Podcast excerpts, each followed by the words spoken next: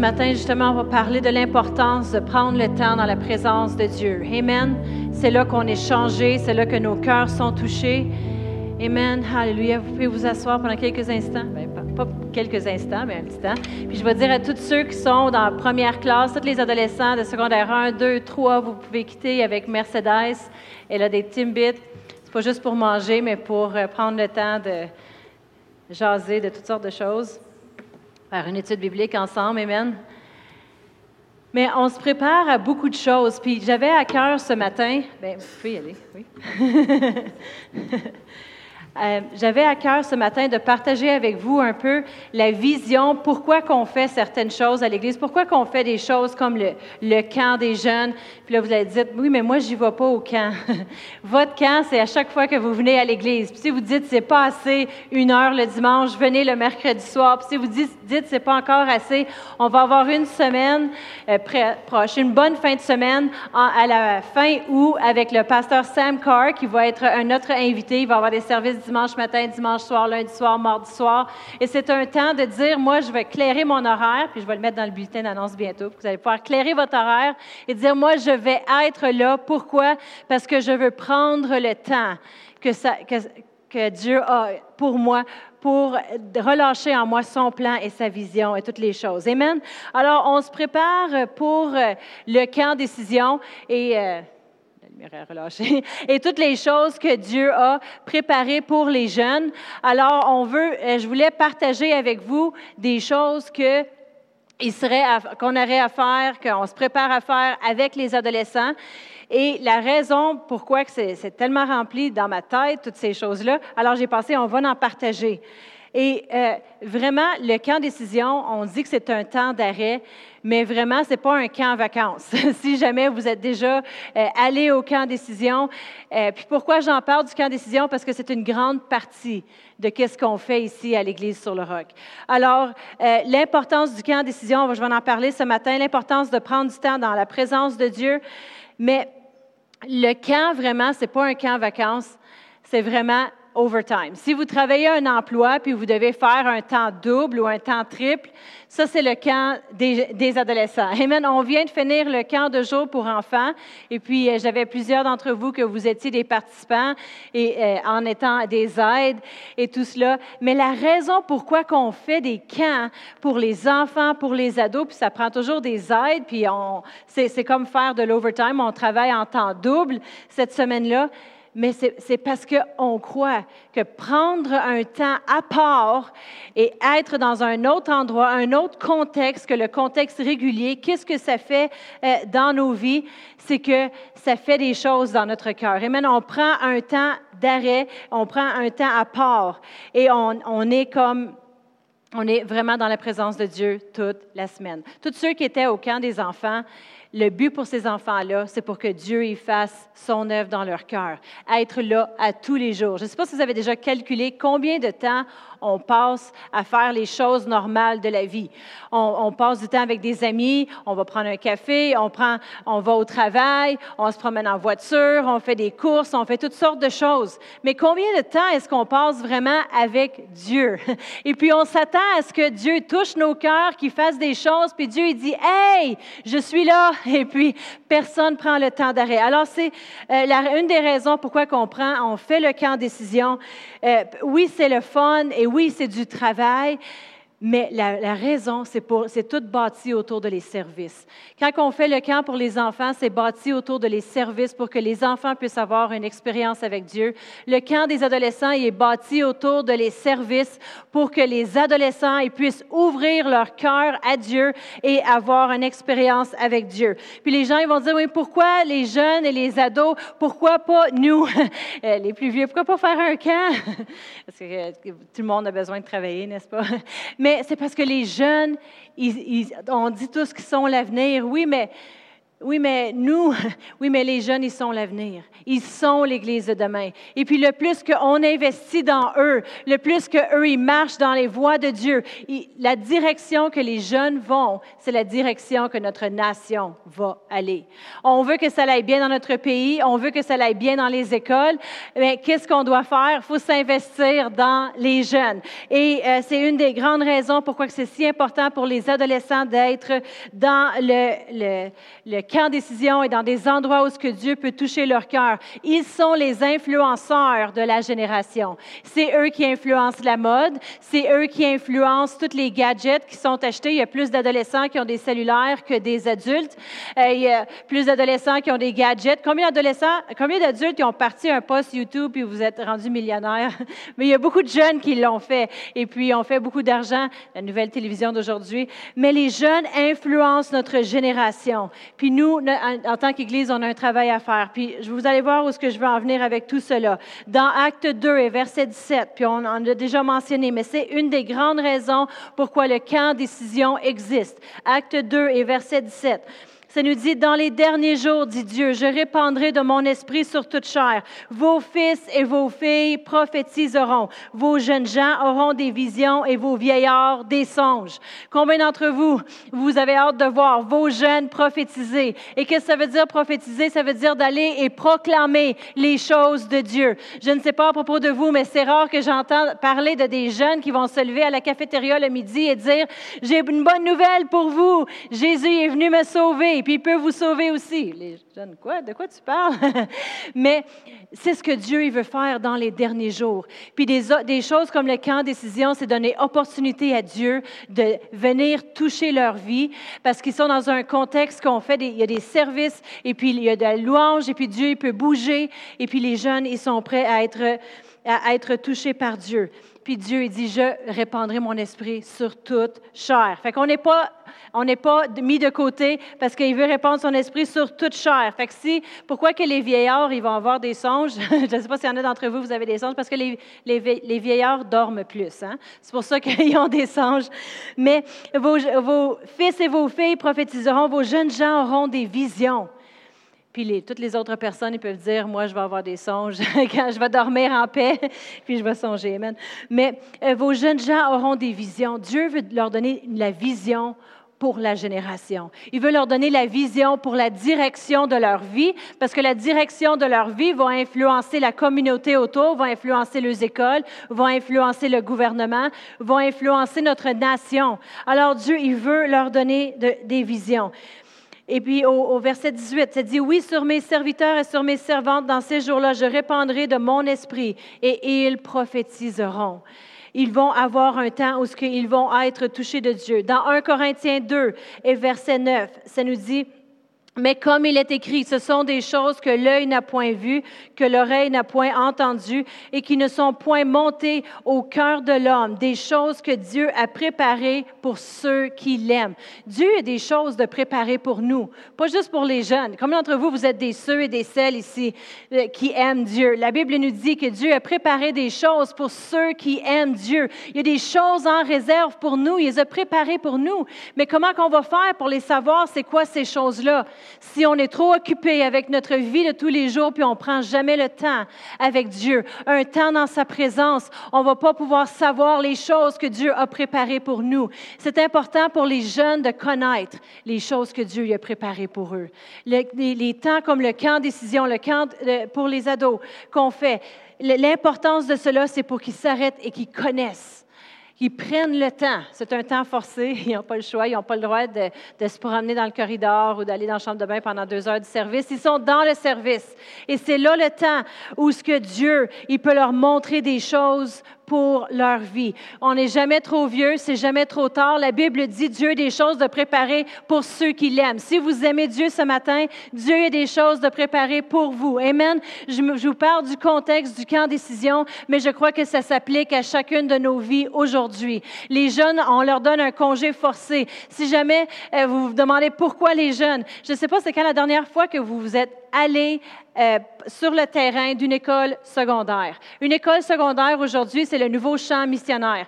L'école, elle a beaucoup changé depuis le temps que vous y étiez. Je ne sais pas comment c'était dans votre temps. Je sais que dans le temps de ma mère, c'était euh, beaucoup gouverné par les églises catholiques et puis il était enseigné la catéchèse. Dans mon temps, j'ai sur les bases militaires, on, euh, on faisait notre père sur certaines bases militaires et puis après ça, on avait un cours, ils ont enlevé le cours de religion puis ont commencé à mettre morale. Ça, c'était mon époque, à moi. Ils ont commencé à faire un cours de morale, pensant qu'ils sachent une morale de bien et de bon sans avoir la Bible comme mesure.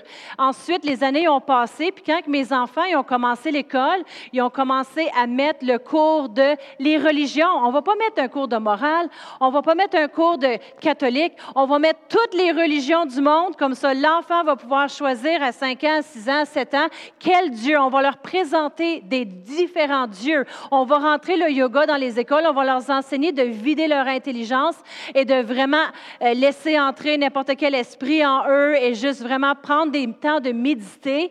On va laisser entrer ces choses-là. C'est ce que les écoles ont dit. Maintenant, ça a encore changé. Avec tout ça, on rajoute, on va leur enseigner la sexualité à 5 ans. On va leur enseigner que euh, à eux de choisir s'ils sont une fille ou un garçon. On va pas leur, leur mettre des, on va pas leur forcer rien sur eux. On va leur laisser se développer. On va leur enseigner à un jeune âge comment que ça fonctionne la sexualité.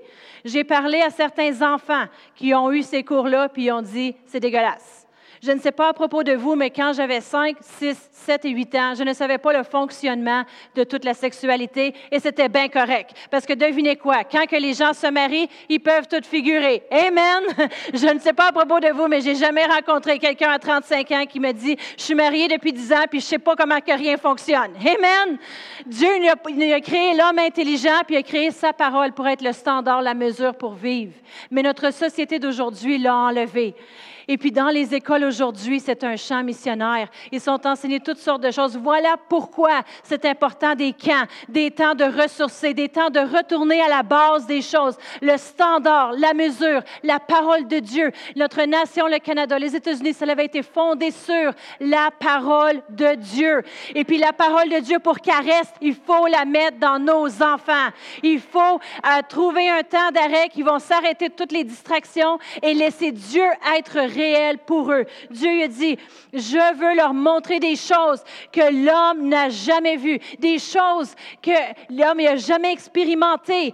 Tu peux l'expérimenter en Dieu. Quand ils sont une semaine au camp décision, et puis il y a des bonnes prêches et des bonnes louanges, ils ont l'opportunité d'expérimenter Dieu. Quand ils sachent que Dieu est réel, puis ils arrivent à l'école, puis ils leur disent, si, sais-tu quoi, s'il n'y a pas de filles que tu aimes, peut-être que c'est des gars que tu aimes. Si, et puis peut-être que toi, tu n'es pas obligé de la religion de tes parents. Peut-être que toi, tu devrais aller aux Indes puis expérimenter c'est quoi d'être bouddhiste. Quand ils vont dire non, non, non, tu te trompes. Moi, je connais Dieu.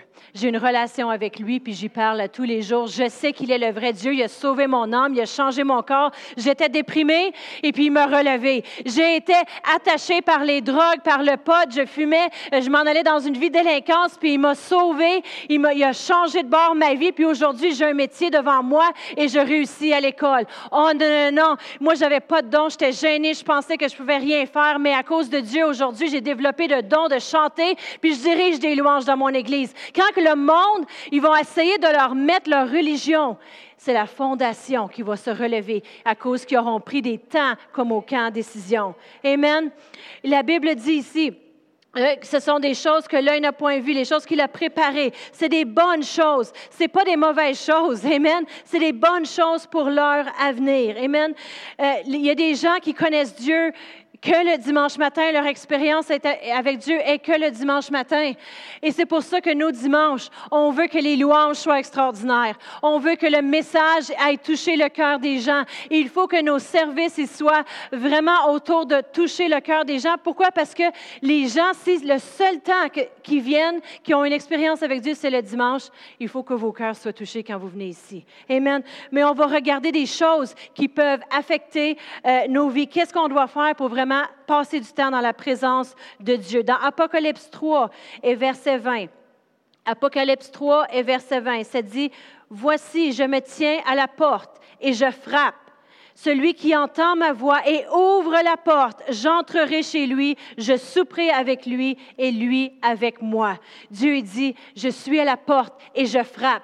Continuellement, Dieu, il frappe à la porte de nos cœurs. Mais il y a une chose qu'on doit faire pour que Dieu puisse entrer sa puissance, sa présence dans nos vies et on puisse avoir une expérience avec lui. C'est quoi qu'on doit faire? On doit ouvrir la porte de nos cœurs. C'est le premier point ce matin. Nos cœurs doivent être ouverts au plan de Dieu. Puis on a parlé, j'ai parlé beaucoup de vendredi avant euh, le camp pour encourager les jeunes de commencer maintenant à ouvrir leur cœur à Dieu. Trop souvent, il y a des gens qui vont, dire, tiens, prends mon jeune, s'il vous plaît. Il a un cœur fermé, il veut rien savoir. On va faire tout notre possible. Mais si ton jeune, il pourrait ouvrir son cœur à Dieu avant, ça va être vraiment merveilleux. Parce que sinon, ça va, on croit que ça va arriver, mais avec, avec euh, rendu des fois au jeudi soir, et puis on est comme, ah, oh, tu aurais pu l'ouvrir le lundi. Mais c'est correct. Le plan de Dieu, il, va se faire quand les gens vont ouvrir leur cœur à lui. Dans Proverbe 23 et verset 26, ça nous dit, mon fils, donne-moi ton cœur et que tes yeux se plaisent dans mes voies. Donne-moi ton cœur. Notre cœur est l'ouverture pour que Dieu puisse entrer. C'est notre cœur. C'est notre choix. Dieu a dit, il a créé l'homme à, son image, à sa, ressemblance, il les a placés là, puis il les a laissés le choix. Tu peux choisir Dieu ou tu peux choisir non. Tu choisis la vie ou tu choisis la mort. Tu choisis d'ouvrir ton cœur à Dieu et puis Dieu va rentrer, il va te montrer des choses que tu n'as jamais vues, des rêves pour ta vie. Il va te faire expérimenter des choses que tu n'as jamais expérimentées ou tu peux dire non. Le choix, il t'appartient. Une des choses que le pasteur Norm Dubois qui est venu ici, qui avait dit quand il avait prêché, il avait dit encourage les gens de son Église de donner un an de leur vie à Dieu. Un an! Parce que tu ne peux pas dire que Dieu n'est pas bon si tu ne l'as jamais essayé, si tu n'as jamais dit oui. Amen. Tu ne peux pas rejeter. Alors, il dit donnez à Dieu un an de votre vie et voyez qu'est-ce qu'il va faire dans votre vie. Amen. Un an que tu vis pour lui à 100 Un an. Dans Jérémie 29 et verset 11, vous connaissez le verset, mais on va aller jusqu'au verset 14. Ça dit, car je connais les projets que j'ai formés sur vous, dit l'Éternel, projets de paix et non de malheur, afin de vous donner un avenir et de l'espérance. Vous m'invoquez et vous partirez. Vous me prierez et je vous exaucerai. Verset 13. Vous me chercherez et vous me trouverez si vous me cherchez de tout votre cœur. Si on cherche Dieu dans notre cœur, qu'est-ce qui va arriver? On va le trouver. Verset 14. Je me laisserai trouver par vous, dit l'Éternel. Puis j'encourage les ados, avant qu'ils viennent au camp décision, de ouvrir leur cœur à Dieu, de rechercher Dieu. Pourquoi? Parce que Dieu, il dit, si vous me cherchez, vous me trouverez. Amen. Et même quand on vient à l'église les dimanches matins, si on ouvre nos cœurs dès le premier chant, on dit, Seigneur, un matin, je suis ici et puis je suis prêt à, être touché de toi, mon cœur est ouvert à toi. Dès le premier chant, qu'est-ce qui va arriver? C'est qu'il va toucher nos cœurs. Il va se laisser trouver par vous. Mais c'est à nous de choisir, de mettre de côté notre lunch, de mettre de côté notre magasinage, toutes les distractions et de focuser sur Dieu et laisser lui toucher notre vie. Amen. Et ce qui m'amène au point numéro deux, un temps d'arrêt. Je ne sais pas à propos de vous, mais moi, j'aimais les sports quand j'étais jeune. J'ai peut-être pas l'air d'un athlète aujourd'hui, mais je déjà été créé là ou non. Ok, Avec les jeunes, si j'enseignerais aux ados ce matin, j'aurais mis une photo de moi en jouant au basketball pour les faire rire. Vous autres, je suis plus gênée un peu, fait que je ne vais pas vous montrer ma photo. Mais j'ai déjà joué au basketball, pouvez-vous croire, pendant toute mon adolescence. Puis euh, je ne sais pas si mes parents venaient à mes games, mais c'est correct, j'étais trop gênée, fait qu'ils ne venaient pas souvent. Mais euh, mes gars aussi, ils jouent au, basketball. Mais moi, j'ai joué au basket. Puis quand que tu joues euh, au basketball, pour ceux qui jouent un sport comme le hockey, comme le football, comme tous les sports, il y a quelque chose qui doit se produire quand que tu es en train de perdre ton jeu. Sais pas pour de vous, mais s'il y a une game qui se continue au basketball, et puis là, les joueurs, ils deviennent fatigués, et puis là, c'est le temps là, qu'ils ont soif et toutes sortes de choses, ils appellent ça un temps d'arrêt. Un temps d'arrêt, un time-out, comme on dirait en anglais, un temps d'arrêt. Et puis, pourquoi c'est nécessaire de faire ça? Pour que les joueurs ils puissent refocuser sur le jeu pour retourner après le temps d'arrêt et gagner la partie. Le temps d'arrêt n'est pas là pour que les joueurs puissent arrêter, slacker et perdre la game. Le but du temps d'arrêt, c'est pour s'arrêter, se rafraîchir, prendre une petite serviette, essuyer le visage. Pas moi, je mettais du maquillage, fait que tu fais juste ça dans ce temps-là.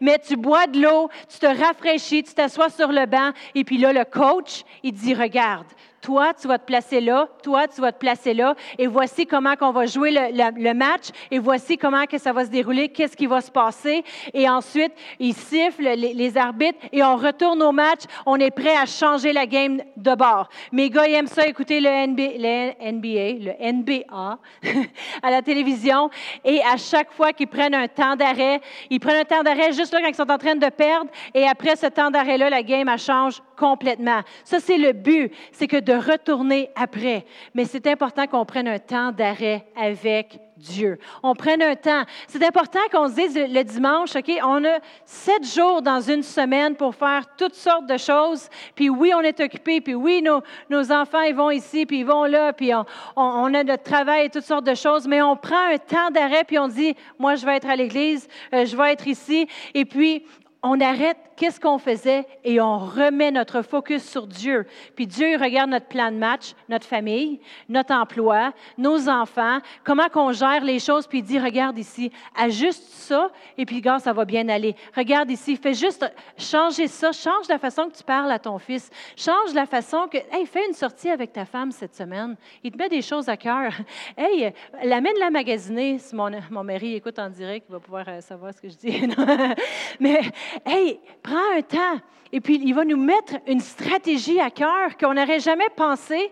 Et on retourne après. Et notre semaine est changée. Amen. Le temps est différent.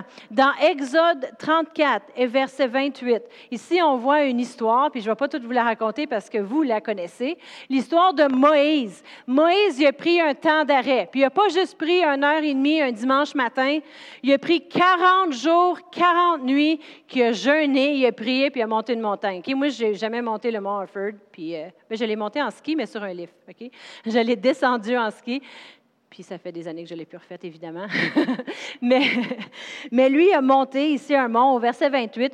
Moïse fut avec l'Éternel 40 jours et 40 nuits, dans Exode 34 et verset 28. Il ne mangeait point de pain et il ne but point d'eau. Et l'Éternel écrivit sur les tables les paroles de l'Alliance, les dix paroles. Ici, là, il a pris un temps d'arrêt, puis il a pris un temps qu'il a dit, je ne veux même pas être distrait par la nourriture.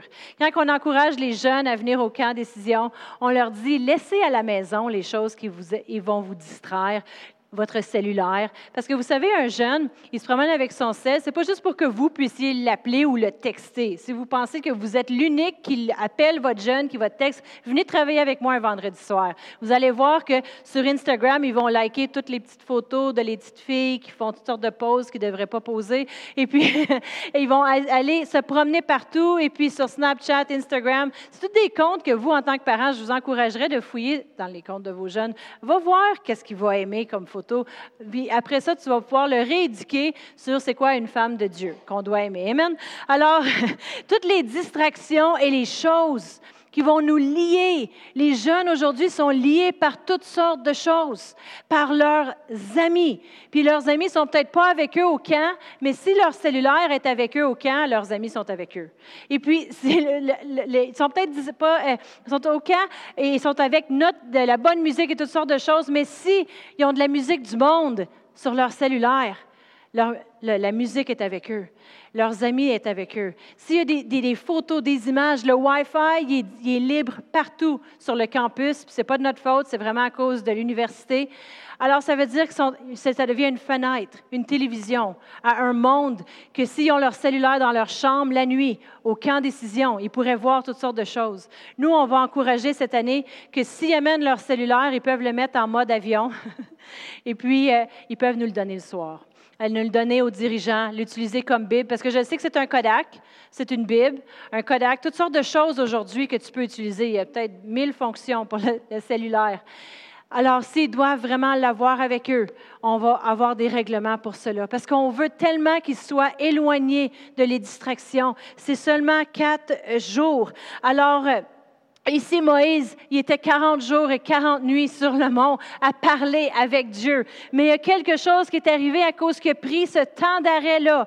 Au verset 29, Moïse descendit de la montagne de Siné, ayant les deux tables de témoignage dans ses mains, descendit de la montagne. Il ne savait pas euh, que la peau de son visage rayonnait parce qu'il avait parlé avec l'Éternel. Puis au verset 33, ça nous dit qu'il a mis un voile sur son visage tellement qu'il rayonnait. Notre but, c'est quand que vos jeunes ils passent une semaine au camp décision, euh, ils reviennent puis leur visage rayonne, leur vie est changée, euh, il y a des choses de différentes, puis tellement que les autres le voient, il y a quelque chose de différent à propos de Moïse. Le monde, ils l'ont vu. Moïse, il n'avait même pas besoin d'ouvrir la bouche, son visage rayonnait. Et puis que les gens ils voient, il y a quelque chose de différent. Puis le but qu'ils soient changés eux et qu'ils soient changés Moïse, c'est pour qu'ils puissent changer les autres. Le but que les jeunes ils vont au camp décision, c'est pour que eux, quand ils reviennent de cela, ils puissent amener euh, une différence dans leur famille, dans leurs entourages, dans leurs amis, dans leurs écoles. Ils puissent changer les autres autour d'eux. Amen. Avoir une influence. On encourage les jeunes de laisser toute distraction de côté, puis juste prendre le temps avec Dieu.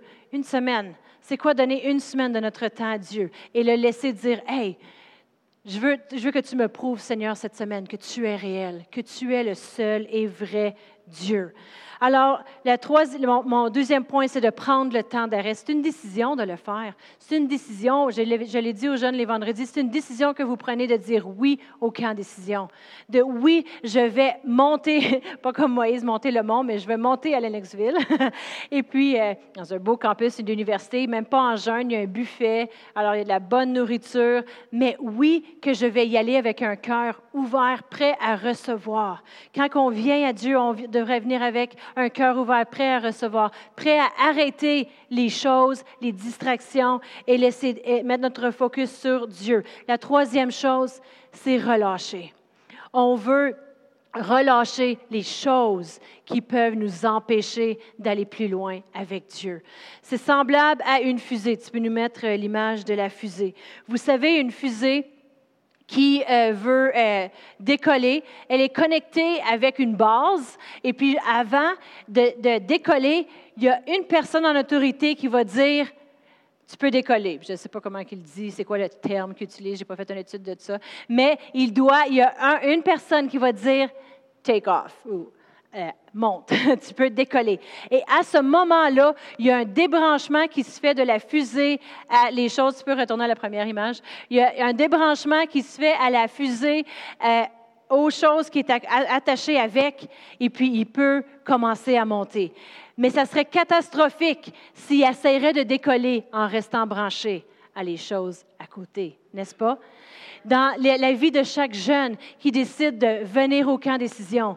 C'est important qu'ils viennent et puis qu'ils laissent des distractions de côté pour pouvoir s'avancer. Nous, dans nos vies, dans le plan que Dieu a pour nous, si on veut aller plus haut et plus loin avec Dieu, il y a des choses qu'on doit relâcher dans nos vies. Il y a des choses, des mauvaises relations qui nous, tiennent à terre, puis Dieu il dit c'est le temps de monter, mais l'autre personne ne veut pas monter, elle, fait que qu'est-ce que je fais? Ben, je vais rester avec cette personne-là. Non, si tu veux vraiment aller plus haut et plus loin dans le plan de Dieu, il y a des choses que tu vas devoir relâcher, des choses qui t'empêchent à monter avec Dieu. Et puis d'aller atteindre un niveau plus élevé. Pourquoi? Parce qu'il y a des choses que Dieu veut te montrer pour ta vie, des plans, des buts, des dessins qu'il a préparés pour vous. Mais tu ne peux pas y aller en étant rempli de, liens et de fardeaux qui te retiennent. C'est comme essayer de parler avec quelqu'un. Je ne sais pas si vous avez déjà essayé de parler avec quelqu'un qui était sur son sel. Oui, oui, oui, oui, oui, oui, oui. Et puis, euh, ils sont distraits, n'est-ce pas? Mais il y a des choses qui nous distraient quand que Dieu veut déposer en nous son plan et ses desseins. Et puis, on doit relâcher ces choses-là. Mais quand on arrive à un certain niveau, il y a des gens qui vont penser, ils vont, ils vont relâcher certaines choses. Après ça, ils atteignent un niveau. Tu peux nous mettre notre prochaine image. Et puis notre prochaine image, la fusée, elle a décollé, elle est prête à s'en aller sur la Lune, ou je ne sais pas trop où d'autre. Je ne serai jamais un astronaute. Alors, elle, a décollé et puis est prête à atteindre un autre niveau. Et puis, la fusée, comme chacun d'entre nous, on peut euh, atteindre un autre niveau en Dieu et croire, waouh, je me suis rendu ici, c'est merveilleux, euh, Dieu m'a amené ici. Mais on, tient encore des choses. Ici, dans l'image, il y a encore deux boosters qui doivent être relâchés pour que vraiment la fusée puisse s'en aller dans l'espace en toute sécurité.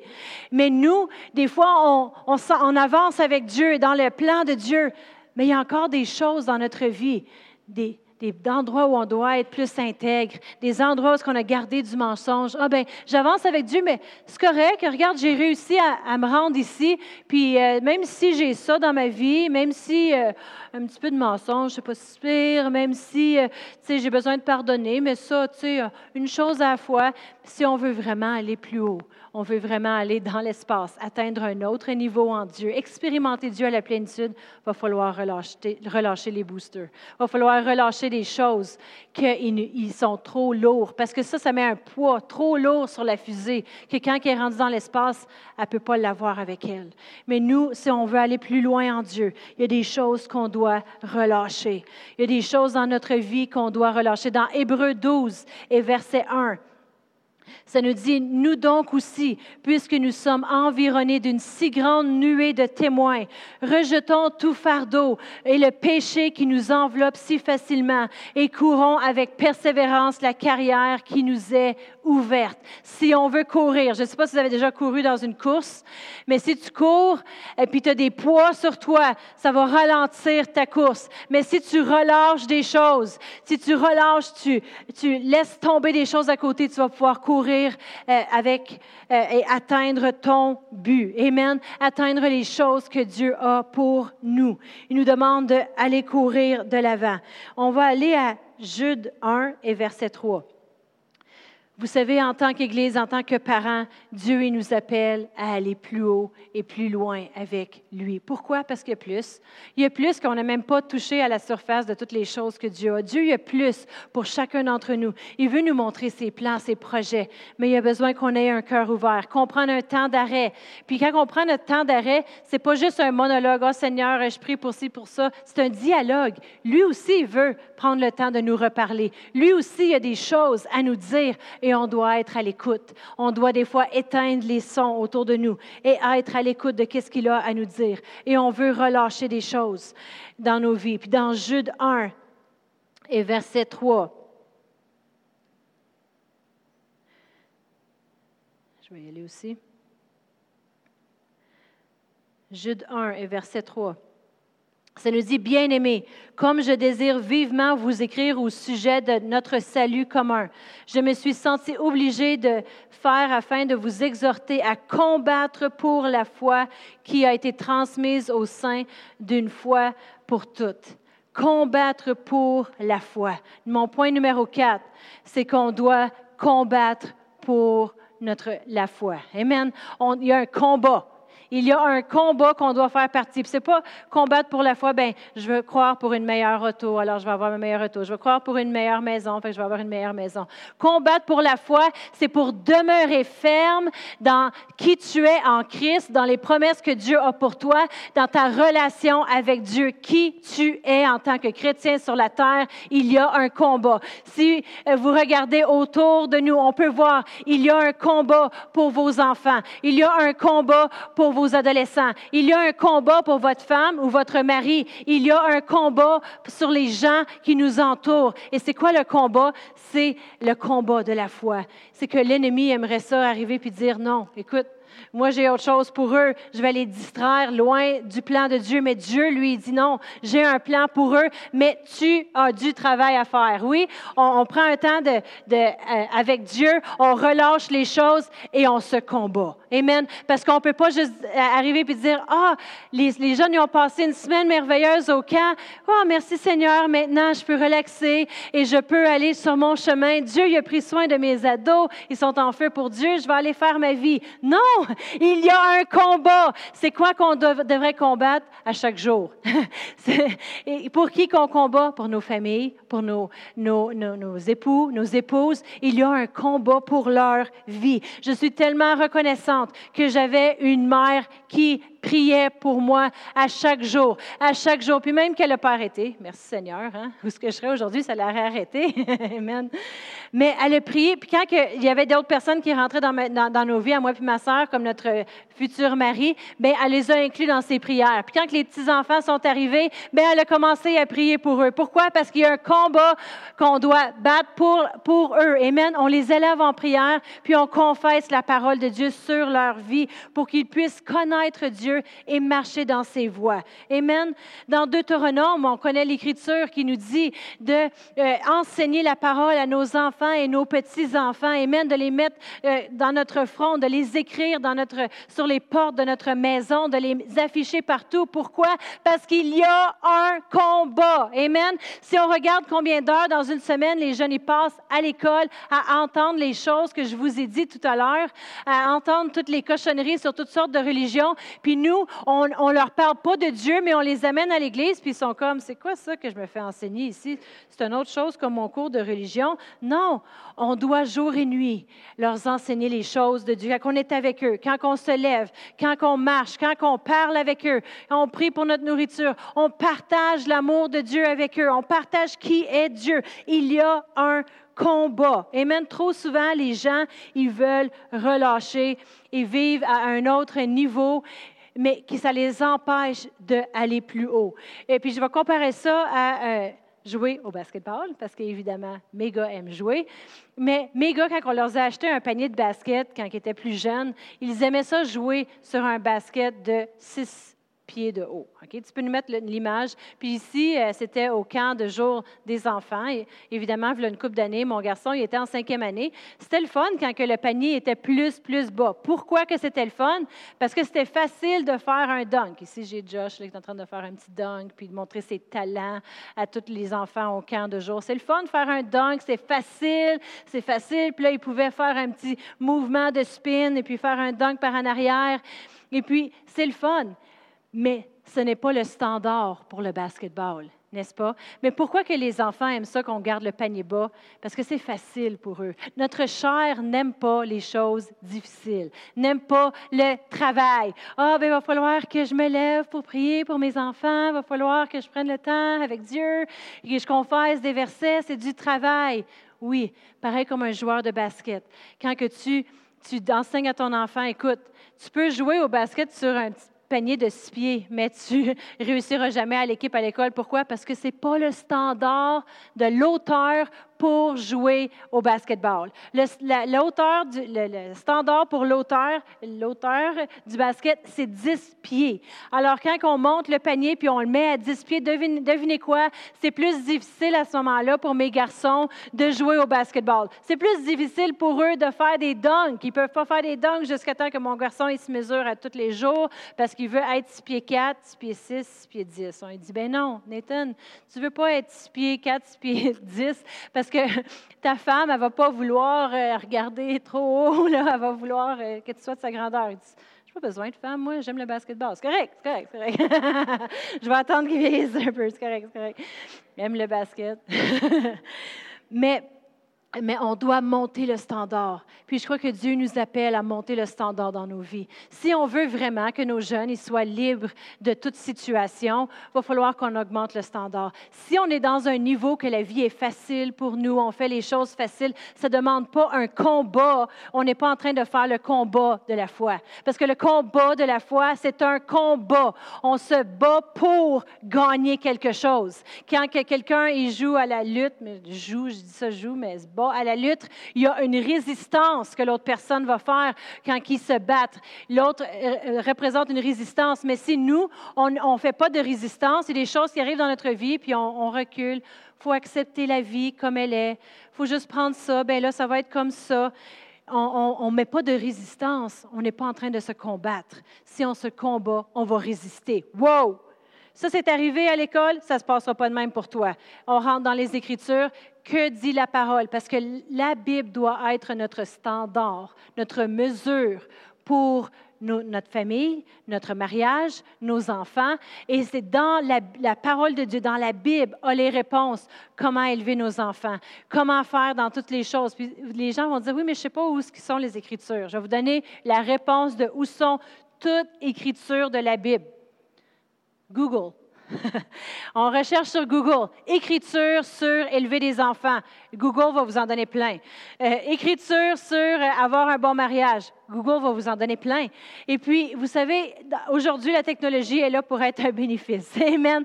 Vous allez pouvoir en trouver. Mais il y a un combat. On doit se battre. Mais trop souvent, les gens, ils vont vouloir relâcher et baisser le standard. Dans Jude 1, euh, verset 4, ça nous dit, au verset 4, car il s'est glissé parmi vous certains hommes dont la condamnation est écrite depuis euh, longtemps, des impies qui changent la grâce de notre Dieu en dissolution, qui euh, renient notre seul Maître et Seigneur Jésus-Christ. Ça, c'est des gens qui vont abuser de la grâce de Dieu. Ils vont dire, moi, je suis rendu ici, c'est correct. Ils vont baisser le standard. Le standard était supposé être là, mais c'est correct. Moi, j'ai réussi à atteindre, à faire un dunk sur six pieds. Correct. J'ai pas besoin de monter plus haut. Mais au verset 5, je vous, je vous, euh, je veux vous rappeler à vous qui savez fort bien toutes ces choses, que le Seigneur, après avoir sauvé le peuple et l'avoir tiré du pays d'Égypte, fit ensuite périr les incrédules. Vous vous souvenez quand que Moïse a fait sortir tout le peuple d'Égypte qui était dans le désert? C'est quoi qu'ils ont fait, ces gens-là qui étaient dans le désert? Ils étaient prêts à s'en aller vers la terre promise. Ils étaient sortis de l'esclavage, puis Dieu y avait fait des miracles, il avait séparé la mer rouge, puis il avait marché au travers. Puis là, ils se sont rendus dans le désert. Puis c'est quoi qu'ils ont dû? Ils ont commencé à faire dans le désert? Ils ont commencé à baisser le standard. Commencé à dire, écoute, c'est là, c'est vraiment trop dur continuer avec, avec toi, Moïse. Moi, je préfère jouer au basket à un niveau plus bas. Je préfère retourner dans l'esclavage que de rester ici et combattre. De rester ici et avoir le petit défi d'apprendre à jouer au basket sur un filet plus élevé. Il y a des gens qui vont vouloir chercher la voie facile. Mais devinez quoi? Avec Dieu, il n'y a pas de voie facile. C'est un combat. Mais devinez quoi? La Bible nous dit que, que le combat, il y a quelqu'un qui va gagner. Savez-vous c'est qui? C'est nous. Amen. On a une promesse que si on tient ferme, si on, tient avec la résistance, les promesses, les choses de Dieu, on va gagner. Amen. Il y a un combat, mais on doit, euh, on doit avoir de la résistance. Amen. Ah, il y a plusieurs écritures qu'on pourrait rentrer dedans, puis, mais je vais sauter à Jude 1 et verset 20. Dans Jude 1 et verset 20. Je crois que vous connaissez bien ce verset parce que on ne fait pas cela seul. On ne se combat pas seul. Ça dit ici, pour vous, bien-aimés, vous édifiant vous-même sur votre très sainte foi, priant par le Saint-Esprit, maintenez-vous dans l'amour de Dieu en étant, en attendant la miséricorde de notre Seigneur Jésus-Christ pour la vie éternelle. Qu'est-ce qu'on fait dans ce combat-là? On se maintient, on se maintient, on s'édifie nous-mêmes par notre très sainte foi, priant par le Saint-Esprit. Amen. On prie en esprit. On se maintient dans l'amour de Dieu en, en, attendant la miséricorde de notre Seigneur Jésus-Christ pour la vie éternelle. Dieu, il y a un plan pour nos vies, mais on doit se combattre. Amen. On doit prendre le temps d'arrêt. C'est pour ça que j'encourage les jeunes à prendre le temps d'arrêt pour le camp. Dieu, il y a des choses qu'il veut mettre en eux. Quand vous êtes ici, vous n'avez peut-être pas un camp, mais vous avez des services les dimanches matins.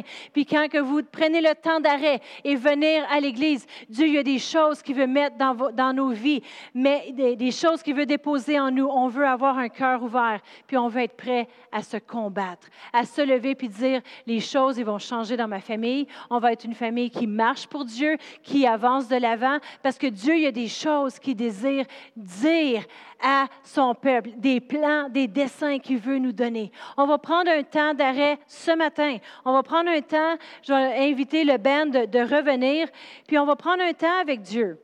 Parce que Dieu a des choses pour nous. On va prendre un temps de juste être dans sa présence. juste dire, Seigneur, que veux-tu que je fasse? Qu'est-ce que tu veux pour moi? Qu'est-ce que tu veux pour ma famille? Qu'est-ce que tu veux pour mon mariage? Qu'est-ce que tu veux pour moi? Dieu a des avenues plus haut, des niveaux qui veut, euh, qu'on atteigne en lui.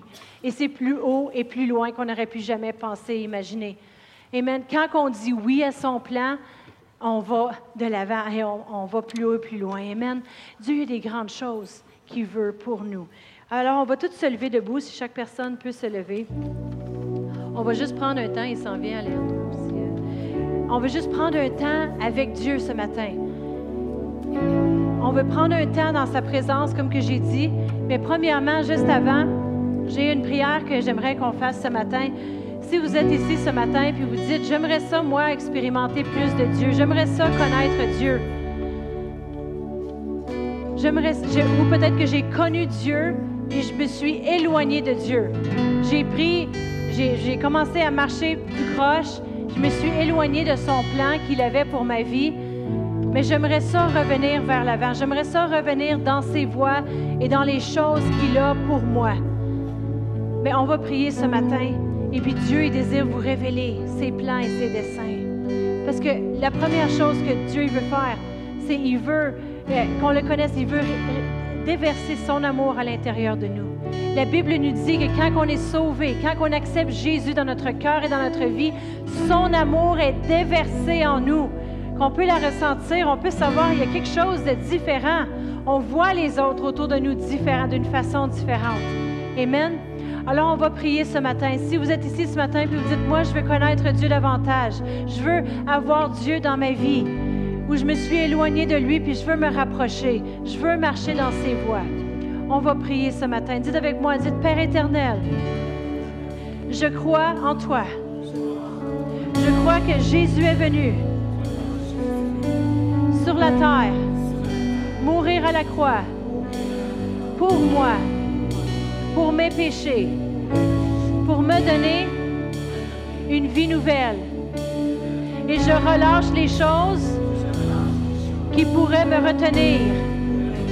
Et je veux avancer dans ton plan, Dieu, dans tes voies, dans tes desseins, dans tout ce que tu as pour moi. Je veux aller atteindre un niveau plus élevé, un standard plus haut, dans le nom de Jésus. Amen. Amen. Et comme qu'on va chanter ce chant ce matin, que ce soit votre déclaration, il m'appelle à marcher sur l'eau. C'est quoi sur l'eau? C'est comme Pierre, Amen, dans un endroit inconnu. Un endroit où ce qu'on est prêt à dire, OK, c'est hors de ma zone de confort, mais Seigneur, je te fais confiance ici.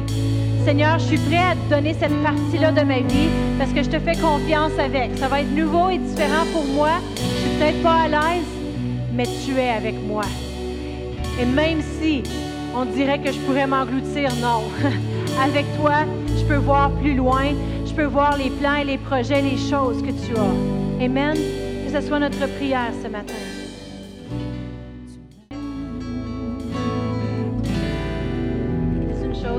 Dire pour encourager les, parents ici.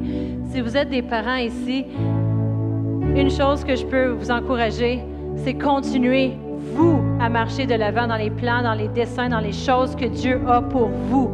N'arrêtez pas pour attendre les autres autour de vous. Il y a une chose à propos de mes parents, c'est que dans les pires des situations, avec leurs enfants. Quand que ma sœur s'est élevée et a dit non, moi je veux sortir avec ce gars-là, mes parents disaient non. Savez-vous c'était quand? C'était quand ils étaient à l'école biblique.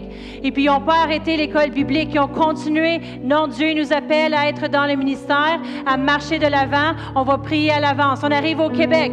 Ma sœur s'est élevée puis elle avait dit non, moi je vais retourner avec le gars avec qui je sortais, puis je vais déménager aux États-Unis. Savez-vous c'était quand dans la vie de mes parents? C'était quand qu'ils étaient assistants pasteurs puis ils travaillait deux jobs, puis il, priait jour et nuit, puis il faisait les classes des enfants. Il était dans le, ce qu'on appelle en anglais the thick dans le milieu de tout.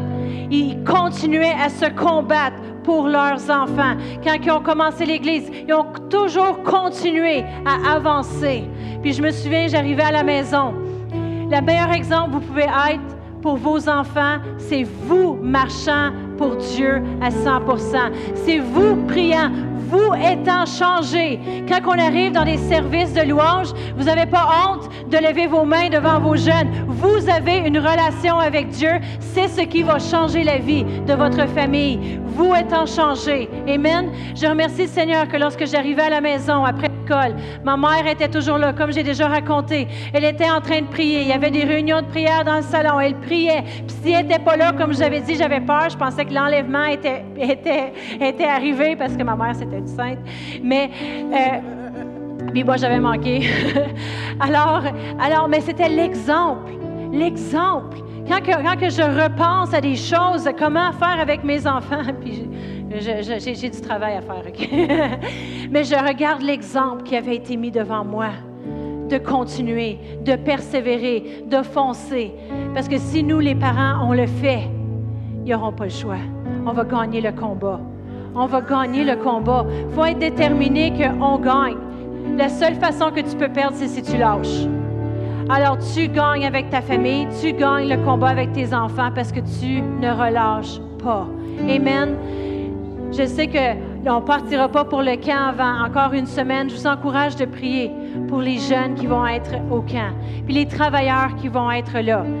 Puis vous dites, ben moi j'aurais aimé ça y aller. Inscrivez-vous l'année prochaine. J'ai des jobs pour vous. C'est autant bénissant pour les travailleurs que ça l'est pour les jeunes. Amen parce qu'on est tous changés dans les services, dans le temps qu'on a ensemble et avec Dieu. Amen. Mais je veux vous encourager dans les services que vous avez ici à l'Église à entrer avec des cœurs ouverts. Soyez prêts. Dieu, il y en a plus. Puis je crois qu'on va juste commencer. La fusée, a fait juste commencer à relâcher des poids et monter, atteindre d'autres niveaux. Amen. Alors, bonne semaine et mercredi ici avec Pasteur Chantal.